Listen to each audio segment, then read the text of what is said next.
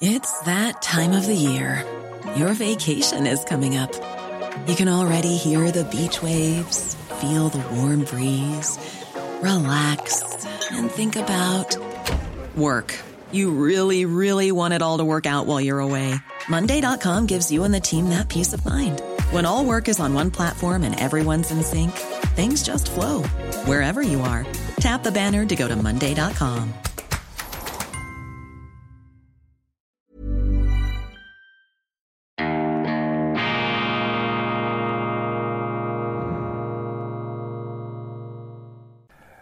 Grüezi miteinander. Einen wunderschönen guten Morgen, meine sehr verehrten Damen und Herren. Ich darf Sie herzlichst begrüßen bei Weltwoche Daily, die andere Sicht, unabhängig, kritisch, gut gelaunt am Montag, dem 25. April 2022. Ich hoffe, Sie hatten ein wunderbares, erholsames Wochenende und sind nun bereit, energiegeladen mit vollen Batterien gemeinsam mit uns in diese neue Woche zu starten. Ich freue mich, wieder zurück zu sein hier im Gewusel und Gewimmel meiner Bücher. Gestern Abend spät nachts sind wir zurückgekommen aus der Türkei. Zuletzt sommerliche Temperaturen, rund 30 Grad. Dann der Kälteschock am Flughafen Zürich. Nasskaltes Regenwetter, ein atmosphärischer Absturz, der einen den Klimawandel, wenn auch nur ähm, regional bedingt sofort hat spüren lassen. Und ich plädiere in diesem Zusammenhang ganz klar für die Klimaerwärmung, die Klimaabkühlung hat mir gar nicht zugesagt. Aber diese ernüchternde Kälte, diese ernüchternde Kühle, die hat immerhin den erfreulichen Nebeneffekt, dass die Gedanken fokussiert werden und man aus der etwas blümeranten Ferienstimmung wieder hier in die kalvinistische Konzentration, in die Kälte, in die Neonlicht Kälte des verstandesmäßigen Schauens zurück katapultiert wird. So, jetzt habe ich diesen Satz auch noch zu Ende gebracht. Das große Thema, das überragende Thema Gestern natürlich der zweite Wahlgang in Frankreich. Erwartungsgemäß Emmanuel Macron hat gewonnen, 58,55 Prozent der Stimmen. Die Herausforderin Marine Le Pen allerdings mit dem besten Resultat ähm, aller Zeiten ähm, für den äh, Front National bzw. Rassemblement National. Das Ganze ist etwas umgeschminkt, umdrapiert worden und auch die Führerin, die Chefin des äh, Rassemblement National, das habe ich gelesen, hat sich in den letzten Monaten, ja sogar Jahren vorzugsweise mit ähm, Katzenbildern in der Öffentlichkeit inszeniert, um hier eine neue Imagefacette nach vorne zu bringen. Auffällig für mich äh, in der Kommentierung dieser Wahlen durch die Schweizer Medien das kollektive Aufseufzen meiner Journalistenkollegen. Zum Glück hat's diese fürchterliche finstere Le Pen nicht geschafft und äh, dieser Macron sozusagen die, ähm, der Kompromisskandidat der Vernunft. Er sei da zum zweiten Mal ins Elysée gewählt worden. Ich glaube, das letzte Mal war vor 20 Jahren dies der Fall in Frankreich. Immerhin, er hat es noch einmal geschafft, aber man merkt auch eine gewisse Enttäuschung in der Kommentierung, denn Macron ist nicht ein strahlender Sieger nach Auffassung der Journalisten, sondern ein eher glanzloser Sieger. Eben das kleinere Übel, das geringere Übel unter Zweien und das äh, scheint die Journalistenkollegen zu enttäuschen. Was aber auch immer wieder interessant ist, solche Wahlberichterstattungen sind auch immer unfreiwillige Offenbarungseide meiner Kollegen. Dort merken sie nämlich, äh, für welche politische Richtung das Herz äh, der Journalisten schlägt. Und ich habe jetzt also keine Zeitung in der Schweiz gefunden, die auch nur den Hauch eines Bedauerns geäußert hätte, dass es Le Pen nicht geschafft hat. Alle waren froh, aber gleichzeitig haben alle auch gesagt, die Probleme allerdings von Frankreich, die sind Himalaya-mäßig, die sind gigantisch, die sind titanisch und äh, Macron habe es nicht geschafft, diese sich immer mehr aufstauenden und aufschaukelnden Probleme zu lösen. Seine Bilanz sei zwar nicht verheerend, er habe ein gewisses Wirtschaftswachstum, eine Stabilisierung ähm, hingekriegt. Ich weiß nicht genau, woran man das misst, nach zwei Jahren Pandemie und jetzt Krieg, aber egal. Offensichtlich ähm, die, der Problemstau in Frankreich sehr, sehr groß. Und ich kann das unterstreichen, und zwar aufgrund eines Interviews, das wir vor ähm, einigen Monaten in der Weltwoche drin hatten. Urs Gehriger hat es geführt mit einem früheren hochrangigen Offizier der französischen Streitkräfte im Zusammenhang mit diesem Protestschreiben ehemaliger Militärs an die Adresse des äh, Élysée und auch an die, andere, an die Adresse der Öffentlichkeit. Und das war, ähm, das wurde dann hier total verketzert. Man hat sogar davon gesprochen, die Financial Times. Ähm, unglaublich eigentlich, äh, was man hier da an Verketzerung äh, betrieben hat. Die Financial Times habe geschrieben, französische Militärs würden zum Militärputsch aufrufen. In Frankreich napoleonische ähm, ähm, Erinnerungssalven wurden da geradezu abgefeuert ähm, in den Medien. Aber wenn man sich das Papier einmal näher angeschaut hat, da war nichts davon zu beobachten, aber gar nichts davon.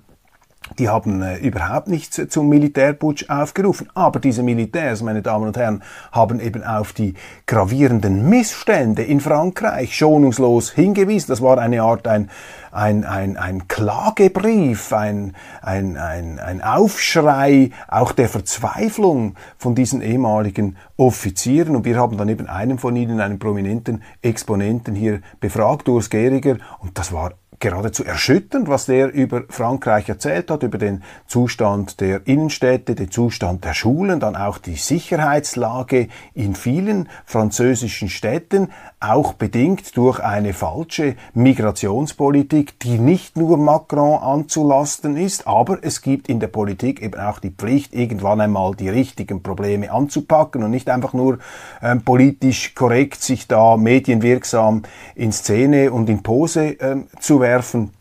Und diese ähm, Bestandesaufnahme, diese Standortbestimmung eines Landes im Zustand der Verlotterung, die fand ich sehr, sehr beeindruckend. Und vor diesem Hintergrund wird auch verständlich, warum so viele äh, Franzosen ihre Stimme dem Rassemblement National gegeben haben. Ein Rekordresultat in der Geschichte dieser ähm, Partei. Das kann man nicht einfach nur mit so politischen Kampfbegriffen wie Rechtspopulismus wegwischen. Ich finde sowieso den Begriff des Rechtspopulismus hier in aller Regel überhaupt nicht angemessen. Das ist ein Kampfbegriff, mit dem möchte man auch solche Parteien bereits ähm, verleumden äh, durch eine Wortsetzung, eine Wortgebung. Den Rechtspopulismus ist nicht ein anerkennendes Wort, ein wertneutrales Wort. Wenn Sie sagen, es ist ein Mittepolitiker, ein liberaler Politiker, ein linker Politiker, ein rechter Politiker, ein konservativer Politiker, ist das etwas anderes, als wenn Sie sagen, ein Rechtsnationalist, ein nationalkonservativer, da schwingt schon fast der Nationalsozialist mit. Das sind einfach Versuche auch der Medien, beziehungsweise das sind ähm, Erkennungszeichen, wo die Medien eben sich selber offenbaren, wo diese, die Medien selber ähm, zu erkennen geben, wo sie eben stehen und dass sie Teil sind in dieser politischen Auseinandersetzung, anstatt wertneutral, einigermaßen wertneutral darüber zu berichten. Sie schaffen es nie, gänzlich wertneutral zu berichten, weil alles, was sie machen als Journalist, ist ja durchdrängt durch ihre eigene Wahrnehmung, aber sie müssen zumindest den Versuch unternehmen, einem Phänomen ähm, nach einigermaßen, sagen wir mal, allgemeinen Kriterien auch gerecht werden zu können und präzis zu argumentieren. Aber hier schlägt dann eben, und das sieht man jetzt wieder in der Berichterstattung, ganz klar, ähm, äh, dass, äh, dass das politische äh, Gesinnungsraster der Journalisten, das schlägt hier durch. Und ähm, eben diese, diese Le die wird äh, angeschwärzt, die wird natürlich heruntergeschrieben, ähnlich wie man das mit äh, Eric Seymour getan hat, dem anderen Kandidaten auf der rechten Seite. Das ist emotional, politisch durchdrängt und äh, ich meine, das merkt man auch, das ist eine offensichtliche Geschichte. Wie auch immer, das äh, gehört dazu, keine Überraschung, dass Journalisten eher auf der linken Seite des politischen Spektrums stehen. Das wäre mal ein Thema für sich, woher das kommt. Fakt bleibt, Frankreich mit dem gleichen Präsidenten und mit den gleichen Problemen. Und wir werden sehen, wie das dort ähm, weitergehen wird. Zur Schlagzeile.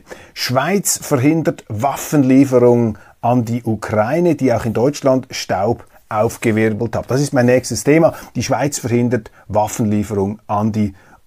Deutschland wollte Munition, die aus der Schweiz stammt, mit Kampffahrzeugen, wahrscheinlich Schützenpanzer Marder, in die Ukraine schicken und musste dabei vertragsgemäß die Bewilligung aus der Schweiz einholen, die selbstverständlich gemäß Neutralitätsrecht und den zwingenden Ablehnungskriterien der Kriegsmaterialgesetzgebung abschlägig antworten musste. Soweit so richtig, korrekt und gesetzestreu dass sich das federführende SECO, das, das Staatssekretariat für Wirtschaft vom Bundesrat Guy Parmelin ans Gesetz hält, passt nun dem Mitte-Präsidenten, dem wendigen, geländegängigen Mitte-Präsidenten Gerhard Pfister nicht. Er ließ via Twitter verlauten, der Bundesrat habe die Kompetenz, Deutschland die Lieferung an die Ukraine zu erlauben, weil die Schweiz einer europäischen Demokratie helfe, sich zu verteidigen. Und Pfister beschuldigt den Bundesrat der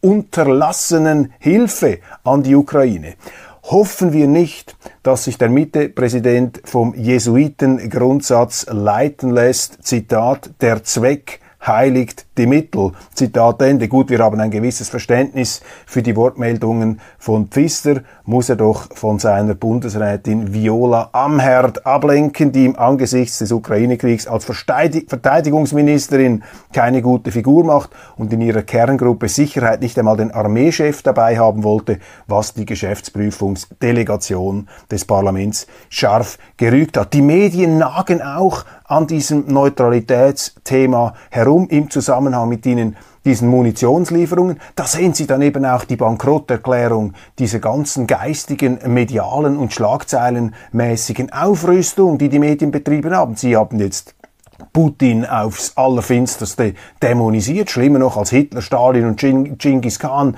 zusammen, ähm, ganz übel und jeder, der da etwas nuancierter argumentierte, wurde schon als seelenloser Putin-Versteher und Vollstrecker des Kremls ähm, an den äh, Pranger äh, gestellt.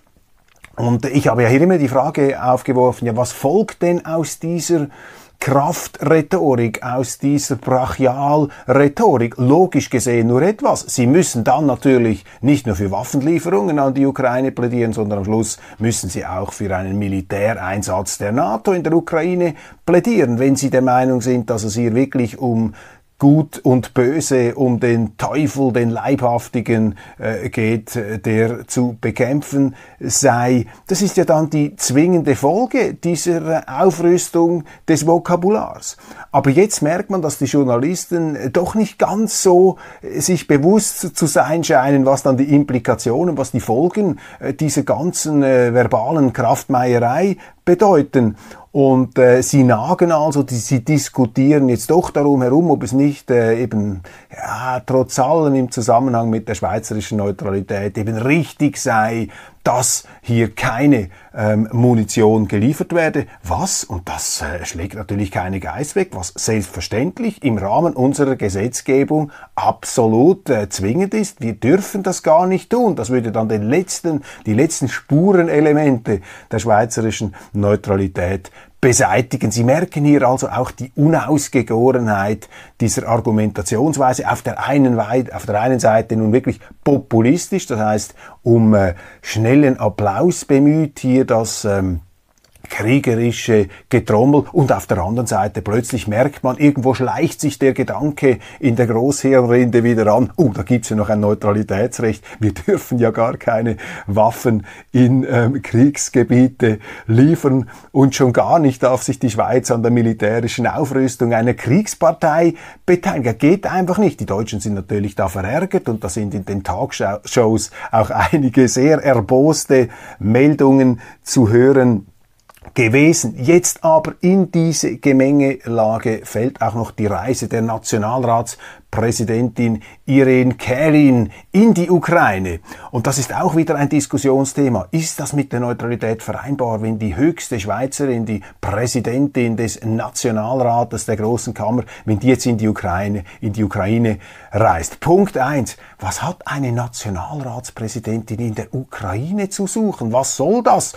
Punkt zwei, ich dachte, dort sei Krieg, ähm, äh, sollen die jetzt ihr Leben riskieren, beziehungsweise ist vielleicht der Krieg in der Ukraine, beziehungsweise in Kiew gar nicht so hochbrandend, wie uns das suggeriert werden soll, denn ich bin sicher, wenn das wirklich gefährlich wäre, dann würden diese Politiker ja sowieso nicht dorthin fahren. Und wir haben ja über diesen ähm, ähm, ja, über diesen Kriegstourismus in Anführungszeichen bereits gesprochen, über diesen äh, Kriegspolitik-Tourismus haben wir bereits gesprochen. Also das bringt doch nichts, wenn eine Schweizer Nationalratspräsidentin der Grünen, ich dachte immer, die Grünen seien eine zutiefst pazifistische Partei, die sich von den Schlachtfeldern dieser Welt äh, fernhalten wie der äh, Teufel vom Weihwasser das, was haben die jetzt plötzlich auf diesen Schlachtfeldern verloren? Und drittens ist das natürlich ein weiterer Verstoß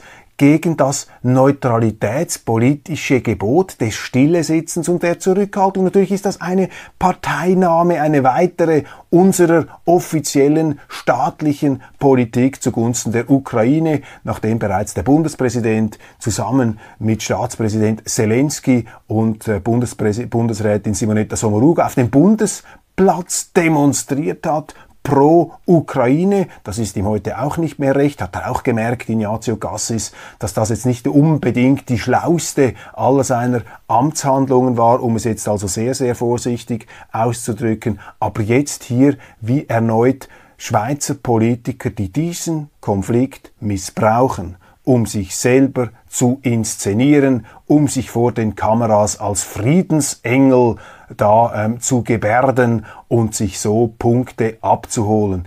Ich lehne das persönlich ab. Ich finde es moralisch verwerflich, aber das ist eigentlich hier nicht das entscheidende The Thema. Es ist politisch falsch. Es ist nicht, ähm, es ist nicht zu vereinbaren mit unserer Maxime der staatlichen Neutralität. Ganz wichtig die Neutralität ist ja nicht ein Gesinnungsprinzip. Wir müssen nicht meinungsmäßig neutral sein, aber der Staat hat neutral zu sein. Das ist eine wichtige Überlebensmaxime der Schweiz, bewährt und erprobt in vielen Jahrhunderten. Der Staat hat sich zurückzuhalten.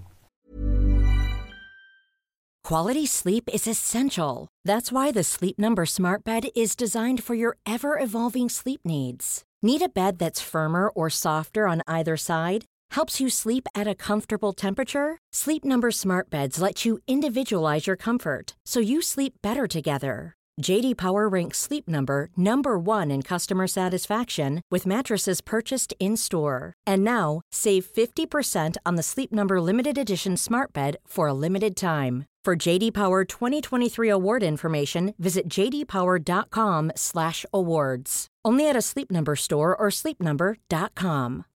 Life is full of what ifs. Some awesome, like what if AI could fold your laundry? And some well, less awesome, like what if you have unexpected medical costs? United Healthcare can help get you covered with Health Protector Guard fixed indemnity insurance plans they supplement your primary plan to help you manage out of pocket costs. No deductibles, no enrollment periods, and especially no more what ifs. Visit uh1.com to find the Health Protector Guard plan for you.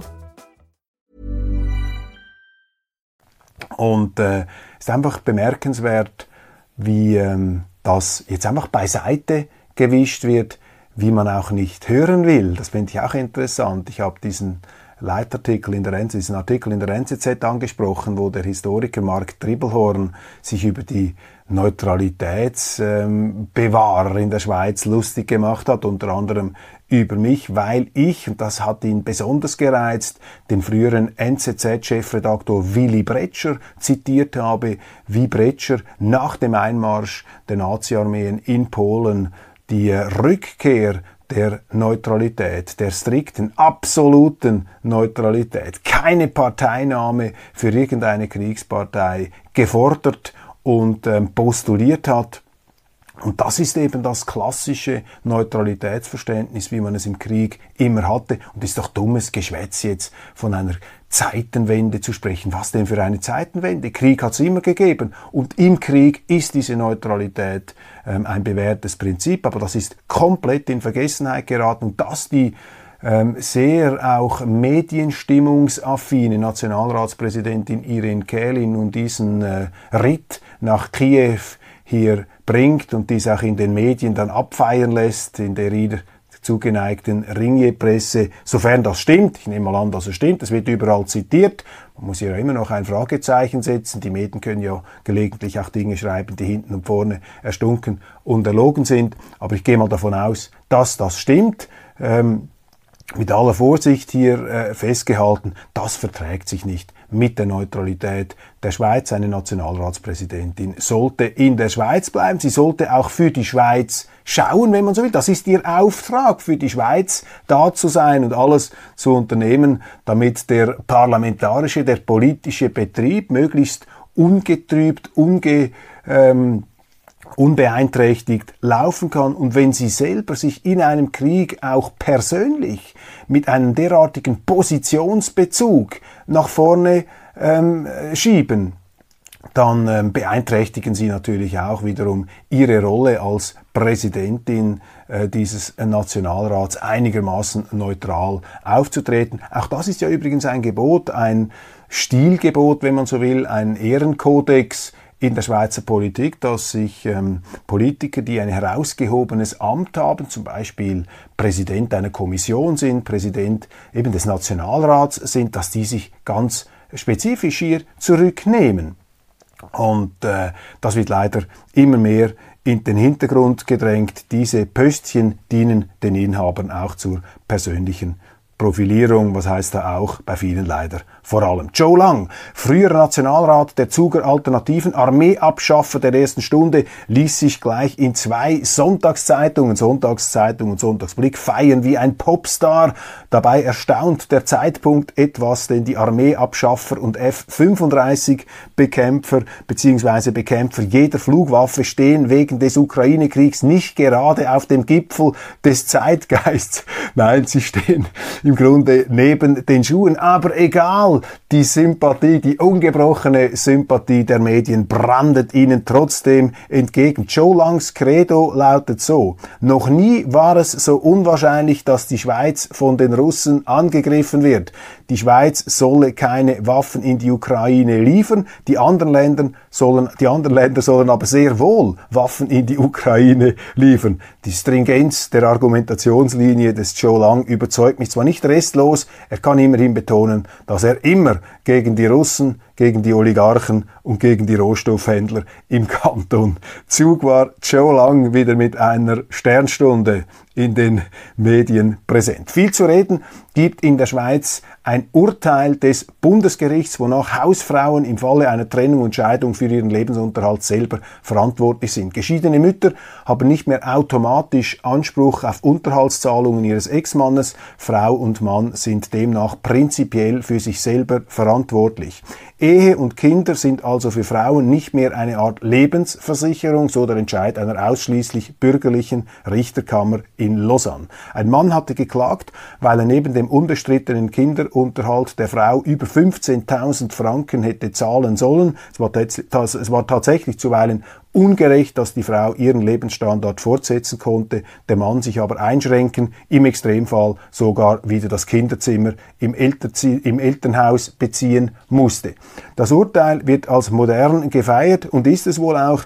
Jedenfalls ist es eine verspätete Folge des neuen Eherechts, wonach der Mann nicht mehr verantwortliches Oberhaupt der Familie ist und auch eine Folge davon, dass die Schuldfrage bei einer Scheidung keine Rolle mehr spielt, was oft zu ungerechten Situationen führt führte, wenn nämlich die Frau mit dem Tennislehrer durchbrannte und der malochende Mann auch dann noch ihren Lebensunterhalt zahlen musste, um die Väterzeit kämpfen und oft nur noch mit sehr wenig Geld durchs Leben zu gehen hatte. Ja, dieses Urteil wirft natürlich Männer und Frauen auf sich selbst zurück. Man ist dann gleichsam gezwungen, auch vom Gesetzgeber, selbst in einer Ehe das Prinzip der Arbeitsteilung, dass sich eine Seite vielleicht stärker der Kindererziehung widmet und die andere stärker dem Geldverdienen, dass man das äh, als nicht ratsam nun aufnötigt, denn man weiß ja nie, es könnte sein, dass der Mann die Frau für eine Jüngere verlässt oder eben die Frau verlässt den Mann ähm, für den Tennislehrer und du darfst dann ähm, zahlen. Ich möchte da gar nicht in die, äh, in die Ursachenforschung hineingehen, warum wir so ein Eherecht haben. Das hat natürlich, damit, das hat natürlich auch damit zu, zu, tun, dass die Frauen früher sehr ungerecht behandelt worden sind durch unser Eherecht. Es gibt da Fälle in den 60er, 70er Jahren, fürchterlich beschämend, wie die Frauen da über den Tisch gezogen wurden von ihren Männern und die Gerichte haben das duldsam und freundlich abgenickt. Das ist sozusagen die Rache der Geschichte, die jetzt über die Männer hereinbricht. Aber am Ende des Tages und bei aller Bejubelung, bei aller vordergründigen Bejubelung dieses ach so fortschrittlichen Gerichtsurteils ist das eben ähm, doch bei Neonlicht betrachtet eine Schwächung der Familie. Und ähm, ja, jeder ist da sozusagen immer noch der Ego-Maximierer. Man kann sich nicht darauf verlassen, auch als Frau kann man sich nicht darauf verlassen, dass äh, der Mann da eine gewisse Verpflichtung hat, für die Familie zu sorgen, auch wenn die Ehe auseinanderbrechen sollte. Und das wird, ja, ist einfach ein weiteres Mosaiksteinchen, ein weiterer Sargnagel äh, in der, in dem, ja, Leichenzug der klassischen Ehe, der da eben auch rechtlich ähm, begünstigt und rechtlich, rechtlich gefördert wird. Sehr schöner Essay im Tagesanzeiger von Christina Berndt. Wer Tiere liebt, sollte sie essen. Der Text beginnt mit einem Witz. Woran erkennt man einen Vegetarier? Antwort, er sagt es dir. In der Tat sind vegetarisch oder vegan lebende Mitmenschen von einem großen Mitteilungsbedürfnis und entwickeln eine beträchtliche pädagogische Potenz gegenüber ihrer Umwelt. Der Essay kommt zum Schluss, eine vegetarische Welt wäre keine bessere, denn es gäbe keine Nutztiere mehr die man bewundern, streichelt und deren Kulleraugen man bestaunen kann. Denn die meisten von ihnen existieren nur, weil sie dereinst auf den Teller kommen oder Lebensmittel produzieren. Wir sähen keine Kühe, Kälbchen, Schafe, Schweine, Ziegen oder Hühner mehr, höchstens noch auf dem Streichelzoo eines biogrünen staatlichen Landwirtschaftsbetriebs unter linker Aufsicht. Wir würden also all diesen Tieren nicht einmal ein Leben vor dem Tod gönnen. Aber selbstverständlich gilt es, die Würde der Tiere zu respektieren, einen strengen Tierschutz zu handhaben und keine Produkte aus quälerischer Haltung zuzulassen. In der NZZ, Entschuldigung, schreibt der in der Ukraine lebende, aus Ostdeutschland stammende Schriftsteller Christoph Brumme gegen die Putin.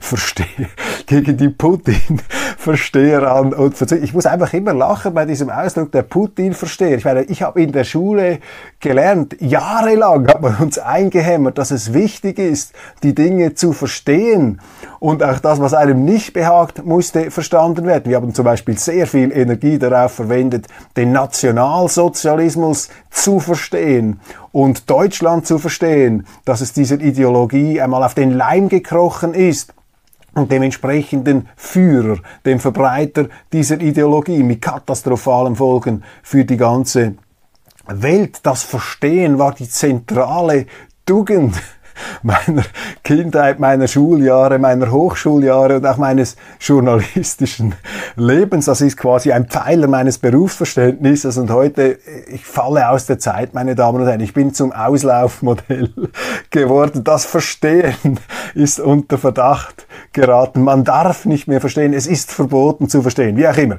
Dieser Schriftsteller, dieser für Nicht-Verstehen plädierende Schriftsteller Christoph Brumme schreibt gegen die Putin-Versteher an und zerpflückt ziemlich grobschlächtig das Bemühen ums Verstehen. Mehr, fang, mehr anfangen als mit diesem hochemotionalen Text, der Vertreter einer anderen Meinung einfach ins Vorschulalter von Trotzkindern versetzt, kann ich mit einem Interview, kann ich mit einem Interview mit dem Ukraine-Kenner und SVP-Nationalrat Alfred Heer im Sonntagsblick. Heer ist Ukraine-Berichterstatter des Europarates und beschreibt das Land und dessen Kampf gegen die Korruption zwar kritisch, aber durchaus nicht ohne Wohlwollen. Zum Vorwurf, in seiner Partei gebe es Putin-Versteher, antwortete Heer mit der ihm eigenen Coolness. Ich kann das nicht anders ausdrücken. Alfred Heer für mich eine Art Clint Eastwood der schweizerischen Politik. Jetzt nicht gewalttätig, nicht mit einer Smith Wesson 45 Magnum oder mit einem Revolver ausgestattet.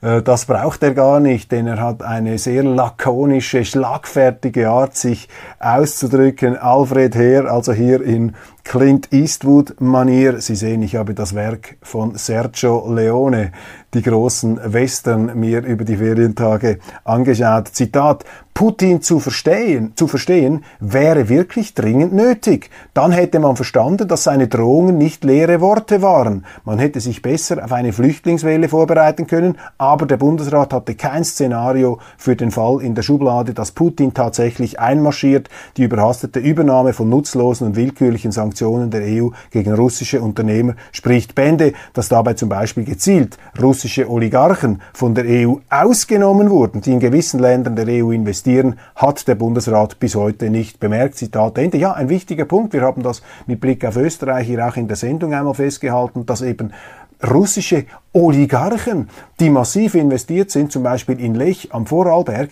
die hat man einfach von der ähm, Sanktionsliste gestrichen. Das passt dann eben nicht ins Bild.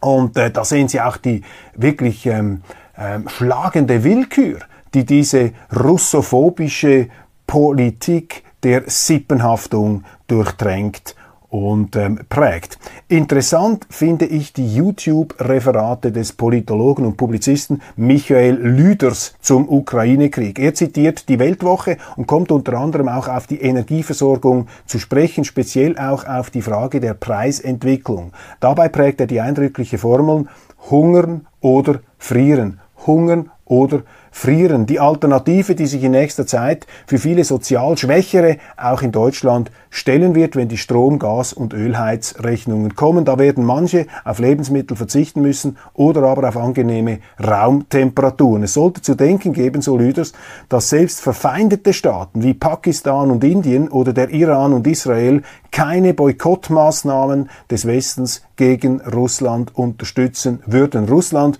werde andere Abnehmer von seinen Rohstoffen finden. Es sei Wunschdenken, die Boykotte würden dieses Land in die Knie zwingen oder gar Putin entfernen. Und ist es logisch, wenn der Westen, auch der deutsche Wirtschaftsminister Habeck, als Bittsteller nach Katar pilgert, um um Flüssiggas zu betteln, wobei Katar danach klar machte, dass das Land vorerst die bisherigen Kunden in Zentral- und Ostasien, äh, Ostasien berücksichtigen werde. Die Erschließung weiterer Erdgasvorkommen brauche Zeit und könne nur längerfristig geplant werden. Von einer Versorgungsautonomie von Russland ist also Deutschland um viele Jahre entfernt. Manche Politiker aus Europa fahren auch nach Saudi-Arabien wegen Erdöl und anderen Rohstoffen, weil ja Russland Krieg führe und deshalb boykottiert werden müsse. Tatsächlich führen auch die Arabischen Emirate sowie Saudi-Arabien einen Krieg nämlich jenen in Jemen, die größte humanitäre Katastrophe der Gegenwart, die aber in Europa kaum jemanden interessiert. So viel zur Logik des westlichen Denkens. Meine Damen und Herren, wir haben die Zeit fast eingehalten. Das war's von Weltwoche Daily. Ich danke Ihnen für die Aufmerksamkeit. Wie immer wünsche Ihnen einen wunderschönen Tag und freue mich, wenn Sie auch morgen wieder dabei sind. Und sagen Sie es weiter. Wenn Ihnen dieses Programm gefallen hat, abonnieren Sie uns auf YouTube. Noch besser, abonnieren Sie die Weltwoche. Kommen Sie mit der Weltwoche App auf unsere Homepage. Dort gibt's außer dieser Sendung noch viel mehr. Übrigens am Wochenende die zweite Ausstrahlung des neuen Worts zum Sonntag von meinem Kollegen Dr. Gottfried Locher. Ewige Wahrheiten, ewige Weisheiten neu präsentiert. Die Schatzkammer der Menschheit, die Bibel in der Auslegung des Theologen und früheren Präsidenten der evangelischen Kirche Schweiz. Meine Damen und Herren, das war's. Ich wünsche Ihnen äh, weiterhin eine schöne und erfolgreiche Zeit und hoffentlich bis morgen.